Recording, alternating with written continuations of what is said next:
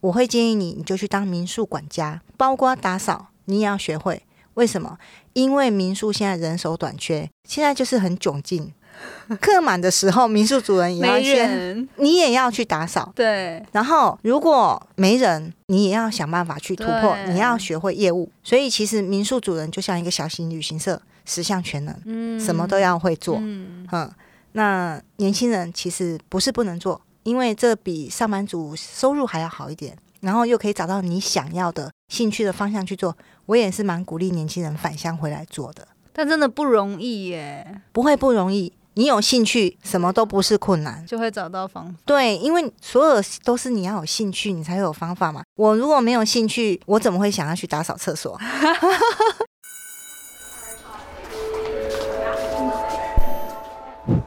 Hello Hello，我是 Janet。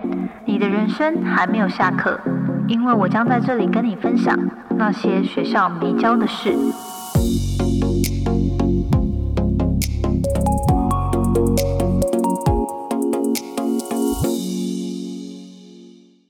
好，欢迎大家再度回到那些学校没教的事。我们呢，今天要来久违的解密特殊职癌了。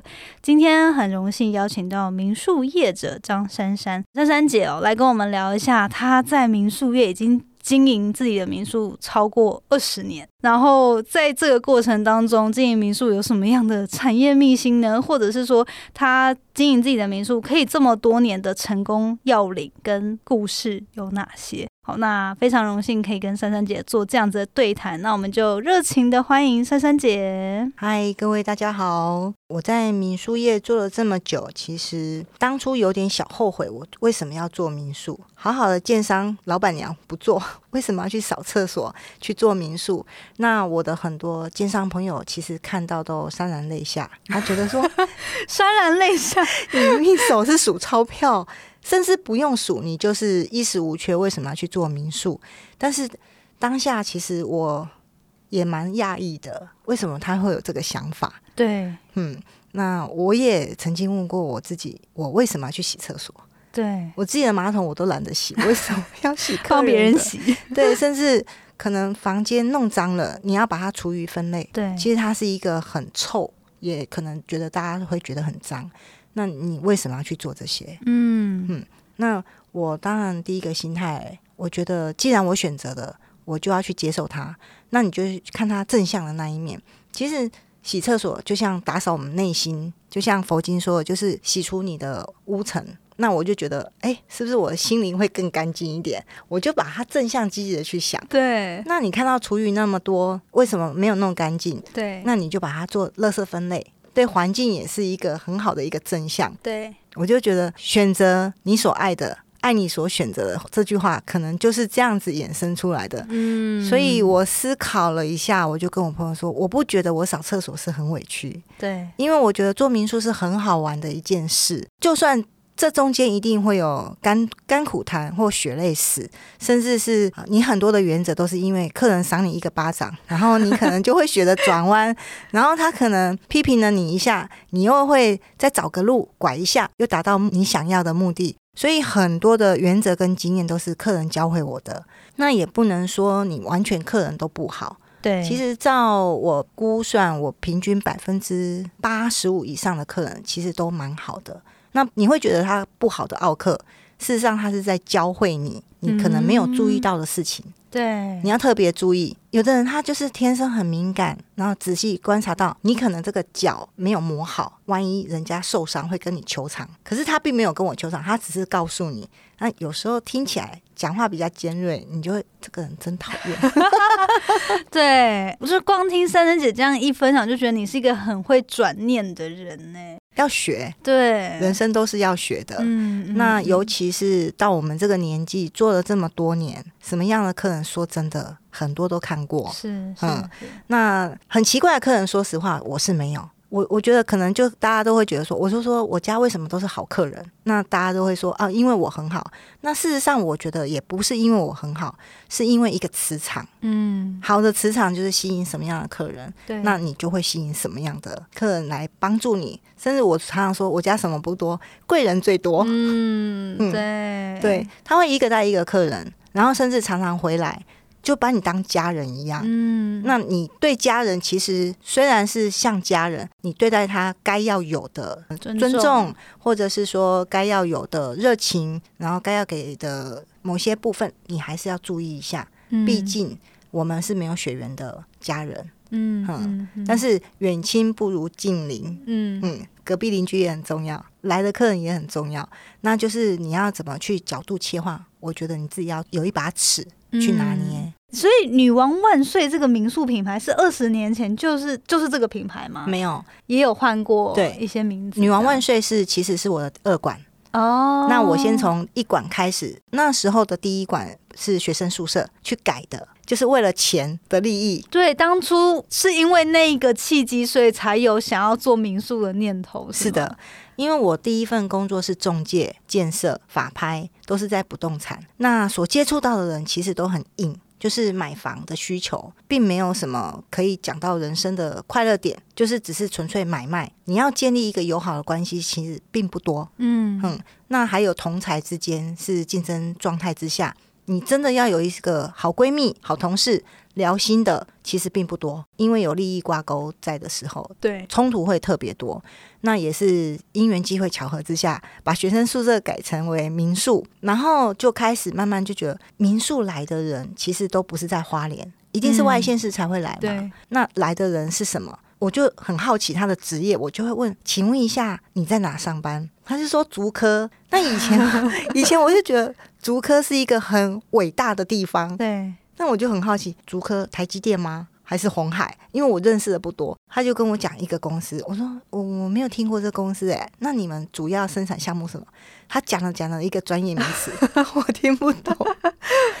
他说好，我告诉你，电脑里面的那个风扇的什么零件，就是我们公司生产的。哦，好细节哦。对，我想我才知道说，哦，原来为什么那么多小螺丝钉可以组合一个公司，就是这样组合一个零件。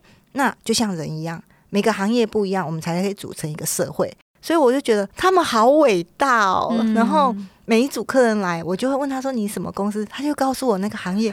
我觉得哇，我真的是井底之蛙，对，就每一次都可以透过客人认识很多行业。各个领域的人。对，嗯然后甚至有的很有钱的老板，他也是很低调。那有一些刚恋爱的小情侣来，你就可以感受到很甜蜜的那种甜蜜蜜的那种滋味，对，你也可以以身在其中。那甚至有的来求婚，哇，嗯来求婚的通常都是男生会主动告知。并不会告诉女主角，那我们就会很鸡婆热情的说：“你需要我什么协助 他是其实都已经安排好了，是吗？他只有安排我家，嗯那他会指定呃，可能他喜欢什么样的主题方，对，那我们就会很鸡婆，我们会帮他布置。哦，真的，嗯，那所以他要保密，其实也没有保密住，是？还是他本来就是到了就已经公开了？没有，我们有时候我还要帮他想一些演戏的桥段，先把女主角搞毛搞哭，然后进去，然后再哇，然后泪奔。还真的有这样子帮人家求婚，就对。有，啊有啊，而且甚至我没有跟他多收钱，你说你还帮他布置吗？布置布置的比房费还贵。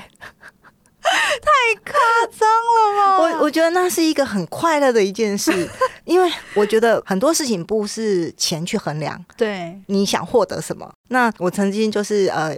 有一对客人就是来求婚，就跟我讲讲讲，然后我就说，嗯，这样好无趣哦。然后呢？嗯、我先跟你讲故事大纲这样啊，我就干脆说啊，爆房、啊，对不起，我没有留到你房间，然后你要骂我，你说他们要 check in 的时候，你还帮他想这个环节，然后你要骂我，因为其实那时候一房难求，那我就跟他说，那不然我我去整理一个可以居住的一个储藏室旁边的一个小房间，你先委屈一晚，然后我不跟你收房费。我就趁着那时候就赶快上去帮他点蜡烛，然后撒花瓣、玫瑰花瓣，然后还躲了一个摄影师，躲在房间的角落里面，等他一开灯的时候，就帮他拍瞬间 惊讶的那种表情。哇，这感觉很成功哎。对，那你要记得跪下来求婚，然后就拿了一个假的那个大钻戒，嗯就是很浮夸。对对对，对对，让他像，你还帮他准备哦，就去找。太用心了吧？我我觉得这是他一个人生一个很美好的回忆。对，嗯，那纵使他没有加他，跟我没有关系。但是我觉得民宿主人，你就是应该做到他的目的，能够演戏，我们就陪他对演下去。对我来讲，也是一个很好的回忆啊。嗯我现在就可以拿出来讲。对，如果我没有经过这一段，我怎么会有故事可以说？对。我的后半段的余生，可能我朋友要听我讲故事，我还讲不出什么东西来。是、嗯哇，这我觉得这很很顺势，有带到原本我想问的问题，就是其实常常对于花莲人来说，我因为我也是花莲人嘛，那珊珊姐的民宿也在花莲，然后每次跟台北的朋友讲说，哦，就是。我要回花莲，他就说：“哦，花莲很放松哎。”我就说：“对花莲的人来说，没有特别这样觉得。”好，但我要说的是，其实以前我其实都没有特别，因为花莲的民宿产业就非常的竞争。是可是身为花莲人，不会去特别住花莲的民宿或是饭店。好，除非是因为后来疫情，其实大家不得不呃就是国内旅游才会去探索。对，可是我觉得像刚刚珊珊姐讲的，就是为什么可以在经营民宿这么竞争的市场里面，又可以坚持二十年的一些独特优势跟经营理念？其实我觉得刚刚你带到那个，就是真的对于顾客的需求非常的用心，甚至是超出他们期待的为他们规划跟设计，就是真的是很很厉害耶。嗯，我常常后来转变心境，我觉得赚钱是一定要，嗯，但是呢，你还要有一个心，就是嗯、像国外客人，你要觉得你就是他娘家人，嗯，娘家人的心态是不大一样，哎、有求必应。真的是不是你回家跟你妈妈说：“妈妈，我今天肚子好饿。”你妈妈会不会披头散发，就一定要爬起来帮你，晚上还是很晚，对对他都吃饱了，还是帮你弄。而且会站在你的立场去替你想？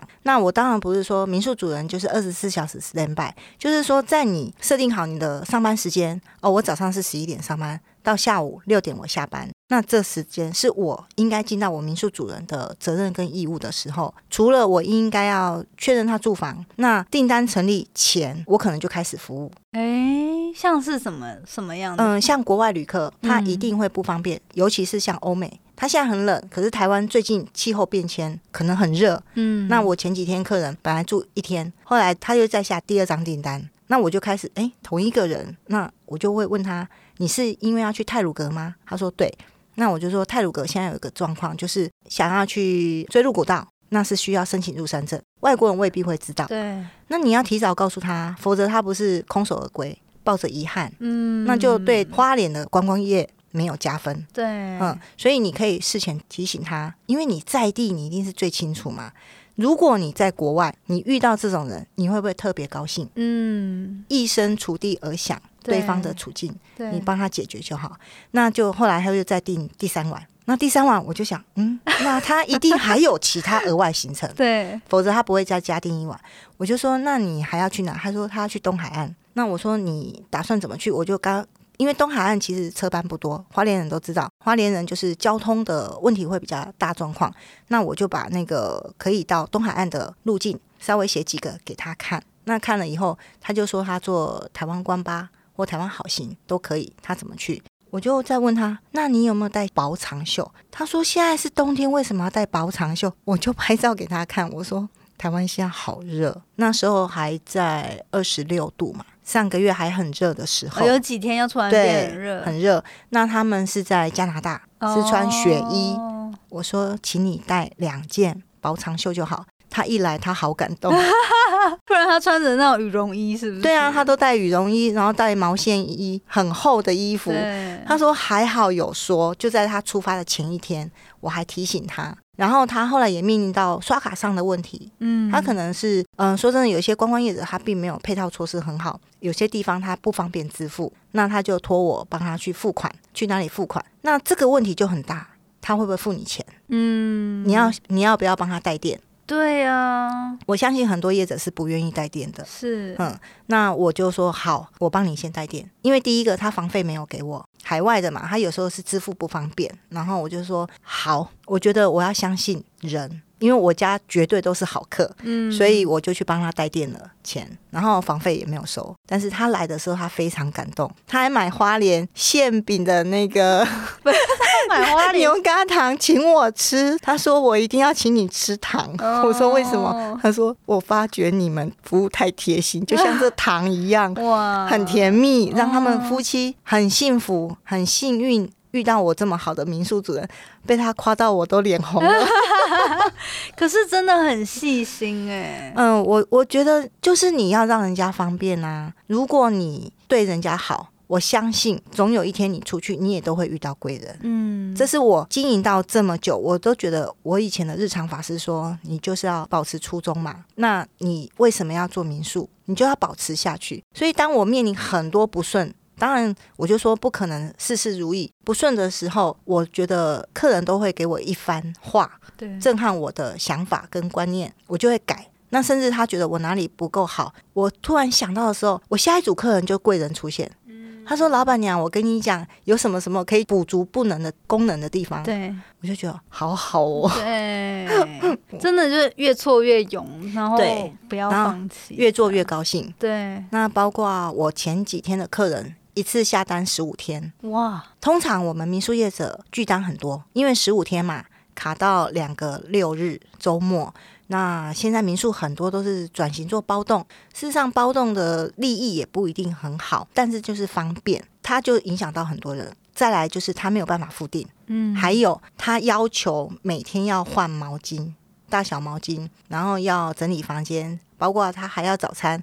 重点，他还是一个非常严重的肤质过敏者。嗯，那很多的产品是很难去符合他。，对，嗯，那我刚好也认识一个无肤质的专卖店老板，嗯吴老爹。第一天他没有跟我讲，他只说：“老板娘，我明天的早餐我都不能吃。”我说：“你为什么不能吃？”他说：“我是严重的那个肤质过敏者，包括牛奶他都不能喝，啊，非常严重。然后还有用品那他奶制品什么都不能也都不吃，都不能。吃。你想想看，我们市面上的早餐，他哪一样可以吃？对啊，面包也都不行，都不能。我就跟他说：“那我可不可以买粥米粉羹？南洋米粉羹，花莲很有名的。你不可能煮粥没有特色的东西给他，嗯你一定要身为民宿主人，要把花莲好吃、好玩、好喝的告诉他。哦我就说对，最有名的，我就开始盘点中华路哪一家，中正路哪一家，中山路哪一家，你就要开始盘点你口袋名单，可以吃有特色的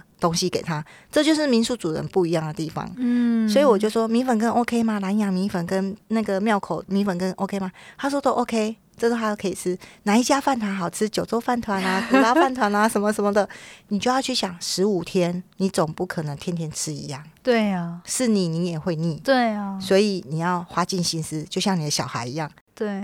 想办法让他吃的高兴又满意。我觉得光是这个就很难的，因为像我们平常如果出去要住饭店什么，其实根本就不会有这种待遇嘛，就是那个 set 就是这样子，你就是啊不能配合。但我不知道民宿有这么，还是只有你们家有这么好的服务？嗯，我我觉得是民宿主人的心，嗯嗯，现在因为疫情，其实疫情改变了很多人的生态。以前民宿主人确实是很热情，又会做早餐，或又会有特色的早餐给客人吃。那因为疫情不能接触客人，所以大家就不供早，嗯提供住宿不供早。但是呢，后来因为疫情恢复后，第一个你的人事可能已经裁员了，对，你要临时找到一个合适的，可能找不到。再来，可能已经习惯我不做早餐，嗯很方便，很方便，因为省一个人事成本嘛。对，那干嘛还要付早餐？那客人可能也习惯了，嗯，我就外面自己去吃。但是我觉得，我当初呃有一段时间就是恢复疫情后，我大概挣扎一两个月，我也是不含早。可是我觉得第一个不方便，第二个，请问你跟一般的饭店有什么差别？嗯你要回归本质啊，嗯民宿主人的本质是什么？你要去想，你就是因为要温度，要差异化，你要有特色，那你就去找你家的特色。那说真的，我不可能包动，因为我的左右邻居非常好，我不可能因为赚钱影响到人家的安宁或住家品质。所以我觉得赚钱要取之有道。然后要反之于左右邻居，不用反之于民，但是左右邻居是你最好的伙伴，嗯他会帮你加分。我就觉得我还是要坚持做我的早餐，因为我隔壁刚好开了一个早午餐手做面包，那也是我女儿开的，我就干脆委外给我女儿做，就是她切割做好她的早餐，让客人尽善尽美，喜欢。那我就是做好我的住宿品质，所以我们是一加一大于二。嗯嗯，这个是我的另外一个想法，就是客人的满意，我不是一定要达到怎么样的满意，跟但是我所谓的满意是说，你要让他方便，嗯。然后你就是尽你所能可以做的，你去做，就是在我上班时间我可以做好我就做。嗯嗯，光是听到这样子的经营模式，就觉得要做好一个民宿，就难怪可以经营二十年，就是它是会让人家留在心上的那种体验。这对。样。那像刚刚也有遇到，就是也有谈到说，其实这近二十年的民宿经营历程哦，当然就是有好的客户，我们也相信人是尽量都是 是当我们的贵人，但也一定会有一些考验啊、OK 啊、难关。有没有什么事件是你现在回想起来，就是那些时刻让你真的觉得说，是不是要放弃或不想要继续的 的事情？这样，有啊，其实民宿它要做的范围包罗万象，真的是类似小型旅行社。嗯住宿，你看订房后，你要跟他 double 确认订单、收定金，然后行程，就是我们说的，我们要想看看他去跑哪个行程。万一不顺，你是不是要好心的规劝他？客人就看地图说，啊，花莲到台东明明就三百 K 很近啊。重点是，你知道那三百 K 是多远吗？我们又不是高速公路，嗯你就要花三个小时。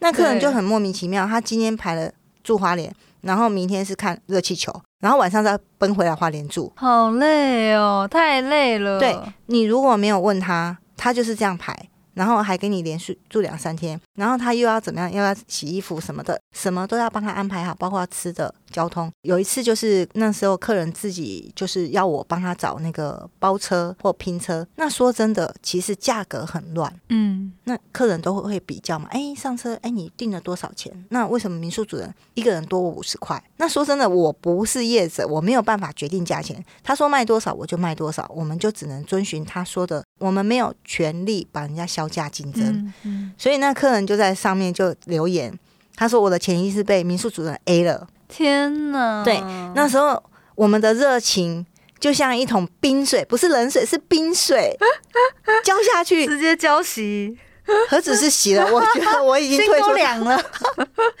真心换绝情的那种感感受吧。对，然后后来我就很消极，客人问我行程，我说哦我没有代办，我也 我也不提供，然后我就大概消极了大概半个月吧。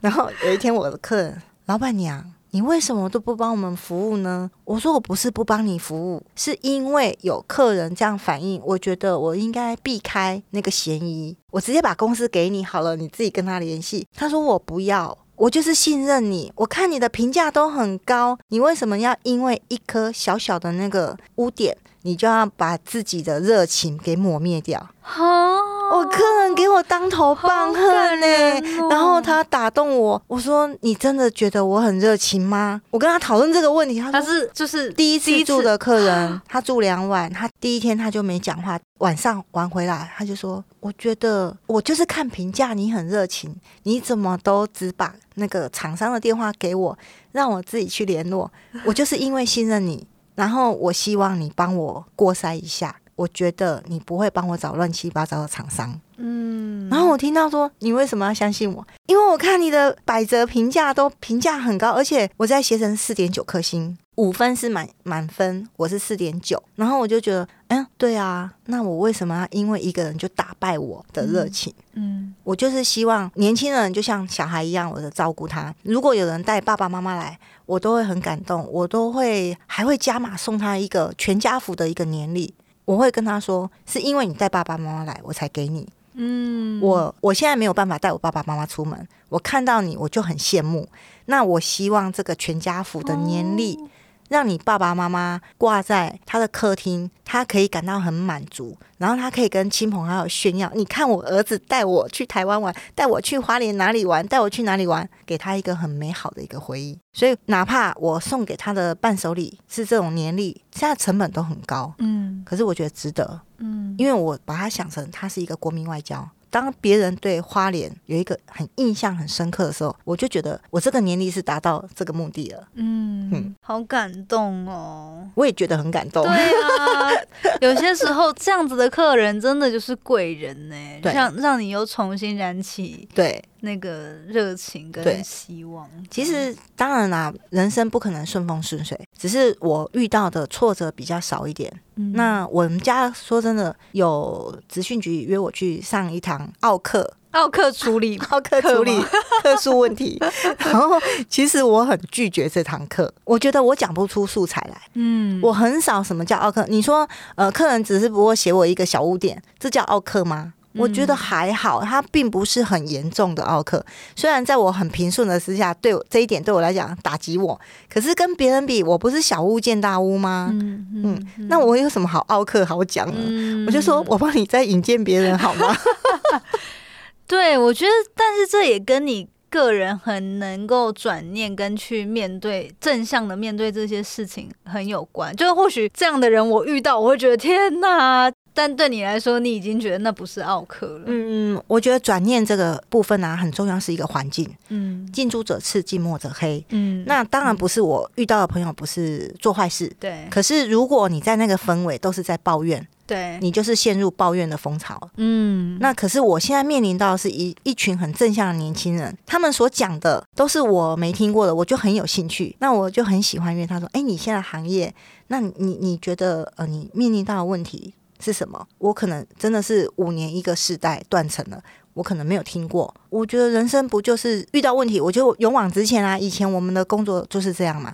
那为什么现在年轻人不愿意勇往直前？我就会很好奇他的心态，然后我想去研究现在年轻人世代的想法。嗯嗯，所以我跟这些年轻人想想想，我就觉得其实他们也算很正向，每天就是为了事业奔波，扩大自己的事业，然后他们就想法会比较积极一点。我就觉得，哎、这是一个很好的磁场。所以我面临到问题的时候，我就会去想，他为什么会这样想？那我有没有陷入到他那个想法？嗯。或者是我比他更恶劣，想到 想到更不好的事情，对。嗯，你就要一直不断的去想，就像佛陀说的，提婆达多就是他成佛的关键，因为没有提婆达多，他怎么会去成佛呢？嗯对，所以我就提婆达多。好会鼓励自己哦。一定要，对，其实刚刚我觉得这样听下来，真的很多时候，我觉得民宿真的是或许有钱就可以开，但是你要做好，大家满意。评分很好，然后愿意回来，甚至是有人愿意一直回来帮你介绍客人，这是很有很多细节要注意。是那有没有特别对说未来想要进入观光产业，或者是说想要有一个开自己民宿梦想的年轻人，有没有特别什么样的建议可以给他们，或者说你的一些心法？其实我觉得刚刚都有带到一些，但我觉得如果说真的要给他们一些比较实际上的建议，有没有有没有什么会想说的？这样，嗯，如果年轻人要投入民宿这个产业，我觉得现在成本是很高。嗯，那因为你要买一栋房子，光花莲现在房价也不便宜，对，动辄要上千万，包括装潢，还有一些软件配备，其实都要不少钱。那如果你真的有兴趣，其实有两个方面，第一个你可以用承租的。当然，你也是手上要有一些预备金准备，甚至之前的民宿主人他的风格可能不是你很喜欢的，嗯你也要有一点点钱去装修到你要的。第二个，我会建议你要先做品牌定位，嗯就是说你的个性。我说真的，不是每个民宿主人会像我这样子很喜欢呱呱呱，像妈妈似的照顾你。那有的人就是很安静，像我女儿，她就很安静，她就说人家不吃你这一套。那你如果是一个喜欢阅读的，就像沙漠玫瑰，它嗯它就是一个都是读书，他不跟客人接触的，对也有。你要抓出你想要服务的客人的品质，嗯你就去做你那个定调，对，你就会吸引那一类客人。那我就是吸引女生喜欢浮夸的，就会喜欢来我家。喜欢聊天的，对，那因为评价上会写嘛，客人会写，你就会喜欢哦。我这是我喜欢的。如果有人学我刮刮痧，他也不会跟我订房，嗯，这就不是吸引力法则吗？对，嗯所以你就是找到你想要做的，然后你可以承租。第二个，你如果不知道你要走哪个定调，你可以先去民宿打工，不要打工换宿，嗯因为打工换宿时间太短，你不知道你适不适合。对，我会建议你，你就去当民宿管家，包括打扫，你也要学会。为什么？因为民宿现在人手短缺，现在就是很窘境。客满的时候，民宿主人也要没先，你也要去打扫。对，然后如果没人，你也要想办法去突破，你要学会业务。所以其实民宿主人就像一个小型旅行社，十项全能，嗯什么都要会做。嗯嗯，那年轻人其实不是不能做，因为这比上班族收入还要好一点，然后又可以找到你想要的兴趣的方向去做。我也是蛮鼓励年轻人返乡回来做的，但真的不容易耶，不会不容易。你有兴趣，什么都不是困难。就会找到方法。对，因为所有都是你要有兴趣，你才会有方法嘛。我如果没有兴趣，我怎么会想要去打扫厕所？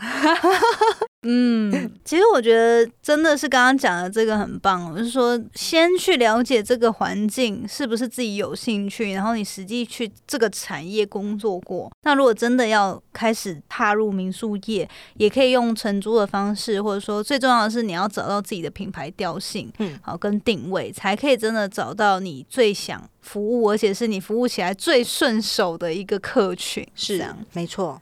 好，那最后其实我觉得也想问一下，那如果对于一般消费者啊，他们在挑选民宿，其实我不太知道诶、台湾人的出去的习性是喜欢住民宿的吗？还是说饭店比、嗯比例上，还是说其实大家都差不多？因为我自己出去，我就一般来说我是比较台湾的话，我比较喜欢住饭店，嗯，但是如果在国外，就是 Airbnb 这种，我倒是还蛮习惯的。因为我觉得每一个人的属性不一样，有时候就是想要变化不一样。嗯他会觉得饭店就是这样。对那像我们是民宿住很多次，我可能出去有时候我喜欢住饭店，嗯亲近一点。嗯那就我觉得看当时你的心境，嗯还有就是附近的环境。对，如果是附近环境都是很偏僻，我们女生去可能喜欢安全一点的，对，我可能会觉得饭店会比较适合。嗯但是如果那个是景区，然后它环境也很优美，那我会建议你就去住民宿，嗯体验一下，民宿主人他在对你的用心。嗯因为民宿之所以能够撑到现在，经过疫情后都不是泛泛之辈，对，应该这样说。嗯对，嗯那他你都可以尝试一下。嗯，那如果说在我们大家平常消费者要挑选民宿的时候，有没有特别哪些管道可以知道说这间民宿的品质啊，是不是真的安全有保障，然后又是适合自己的？嗯，现在其实那个平台已经很多，像 Agoda Booking 那些有评价是可以辅佐你去看它的评价是否是真伪，那个是一定要住过才可以写评价。嗯那如果说你要再看仔细一点，你可以在它的官网先去看，或者是在各观光局的旅宿网去查询。第一个旅宿网是政府单位观光局的合法民宿才能在上面，哦，但是它并不能看到它的评价。嗯那你看到它第一个，它是合法民宿，它有登记证，然后你再透过其他的去佐证它是否不是说踩到雷的民宿，那你就可以从评价上去看。评价，我就是觉得说，你还是要有自己的智慧去判断，有一些会因为一些小小不满意，然后把它放大，那你就要再去评估嗯第二者、第三者、第四者，甚至我觉得你要翻十者以下的那个会比较准确一点。嗯嗯，因为有的可以像 Google，Google 对它可以洗版恶，意去洗，对，它可以嗯洗版嘛，可以找朋友去洗版，或者是嗯找很多朋友去水军去写写他的好，那他是不是真的好？我就觉得你应该要评估一下，就可以从 Agoda Booking 以前的过往记录去看。嗯，好，那最后呢，也是每一个来宾都会请问他们这个问题。那当然，同样也想要请问经营民宿超过二十年的珊珊姐，如果有一个机会，你可以回到过去，跟年轻时的自己说一个建议，有没有特别想要对几岁或者是哪个时期的自己说什么？大概三十多岁的，我会对我自己说：如果我当初选择我所爱的民宿的时候，我可能现在发展不是这样。你当初没有选择你所爱的民宿吗？我当初是因为我第一栋民宿是因为我是学生宿舍，为了赚钱而去改为民宿的。那我到四十多，我才开始做我的女王万岁民宿，是我的调性。哦嗯嗯嗯那其实那时候我女王万岁之所以我说真的是大概有点一炮而红，是因为天时地利人和而成功的。那在火车站前面。对，好，花莲火车站前面，那当时还有大陆自由行蓬勃的发展，还有网络崛起。那 Booking 那时候，呃，我是第六十几位加入的，所以我们排序在很前面。嗯天时地利人和，所以让我就是真的是一战而成名的。如果我再更早一点，三十多岁就做女王万岁的话，我相信我的成就应该是不是只有这些。嗯在网络，我那时候会学习的更认真，甚至在我的定调方面，我可能会再定不一样的女王万岁。哇，那你现在可以开三馆，呃，开三馆我觉得倒是不需要了，我反而是应该把我的女王万岁，因为以前我们都是存在住宿的部分，嗯，那可是现在客人很多是多元化的，所以我也参加了那个花莲县政府的 ISQM 的那个检验，就是它针对运动赛事，就是嗯。我其实很多我们做久了，已经忘了自己有什么优势。那再透过评委、县府的辅导，我才知道哦，原来其实我家房间蛮大的，可以放脚踏车。哦，嗯，因为我们在车站前面嘛。对，那我的早餐其实也可以做选手餐，它是一个有增肌减脂的一个能量餐。对，那我都不知道我有这么多优势。诶。也是做久了，再透过别人的眼睛来检视自己，就看到自己的优点，嗯。那再把缺点再更优化一点，其实它就变成加分的项目。所以其实我现在在转做运动赛事，就是单车的或者是马拉松的，嗯。嗯，因为花莲真的是非常适合这种环境。对，那我也在积极的寻找，有这些单位都可以找我配合，甚至来住宿。好，太棒了！哎、我都不知道哎、那难怪你最近都说想认识运动赛事的主办方，原来是是有这样子的优势。这样对好，那最后呃，当然就也推荐大家有机会去花莲玩的话，可以去搜寻“女王万岁民宿”。接下来，因为新的一年嘛，有没有你们有没有什么特别的活动啊，或规划，或是大家如果想要更了解你们的民宿，一般都是去官网吗？还是有什么其他的资源？这样对，那个女王万岁民宿，其实我们有自己的官网。虽然我们台面上没有做太多的促销，可是我们接下来的二零二四年已经开始着手做一些运动赛事增肌减脂的，包括晚餐。哦，也会提供对，那英雄梦庆功宴英雄梦庆功宴是什么意思？就是是第一晚通常是为了比赛而住的，那第二晚呢就是英雄梦，就是在家住一晚对，为了庆祝，所以就跟笑杯烧肉我们做了一个庆功宴。哦，嗯就是包厢式的那个烧肉嘛，那毕竟你已经流失了那么多体力了，就是要吃好一点的嗯。来庆祝一下。而且他那边我觉得气氛不错，嗯。嗯，还有提供一些酒类啊、酒品啊，对。我都觉得很适合，所以我就跟他做一个套装包装的方式，就是在家住第二晚就是英雄梦庆功宴，继续做下去。哦哇，很不错哎。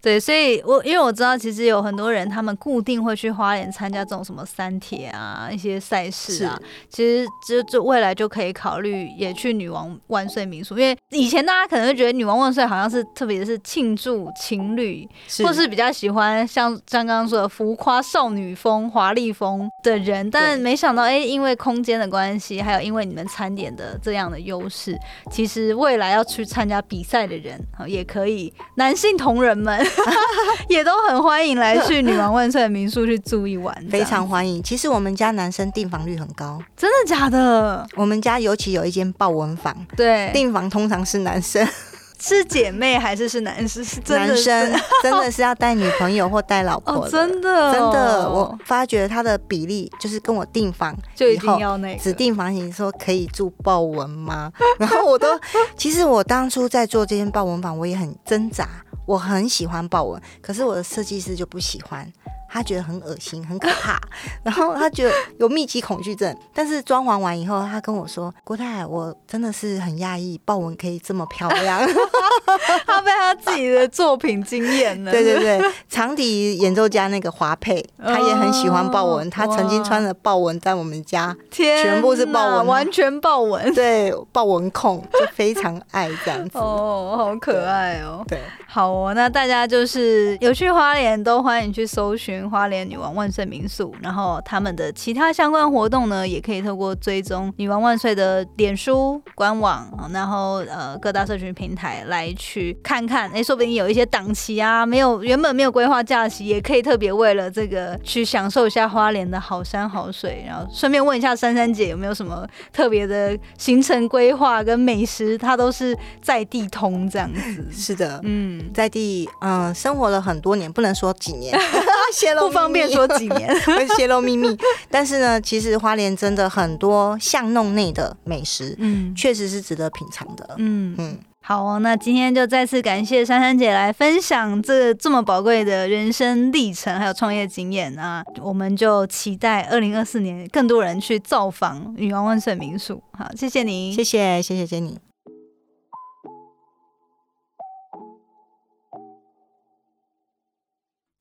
谢谢你今天的收听。如果喜欢今天的节目，欢迎你到 Apple Podcast 帮我打五颗星给予鼓励。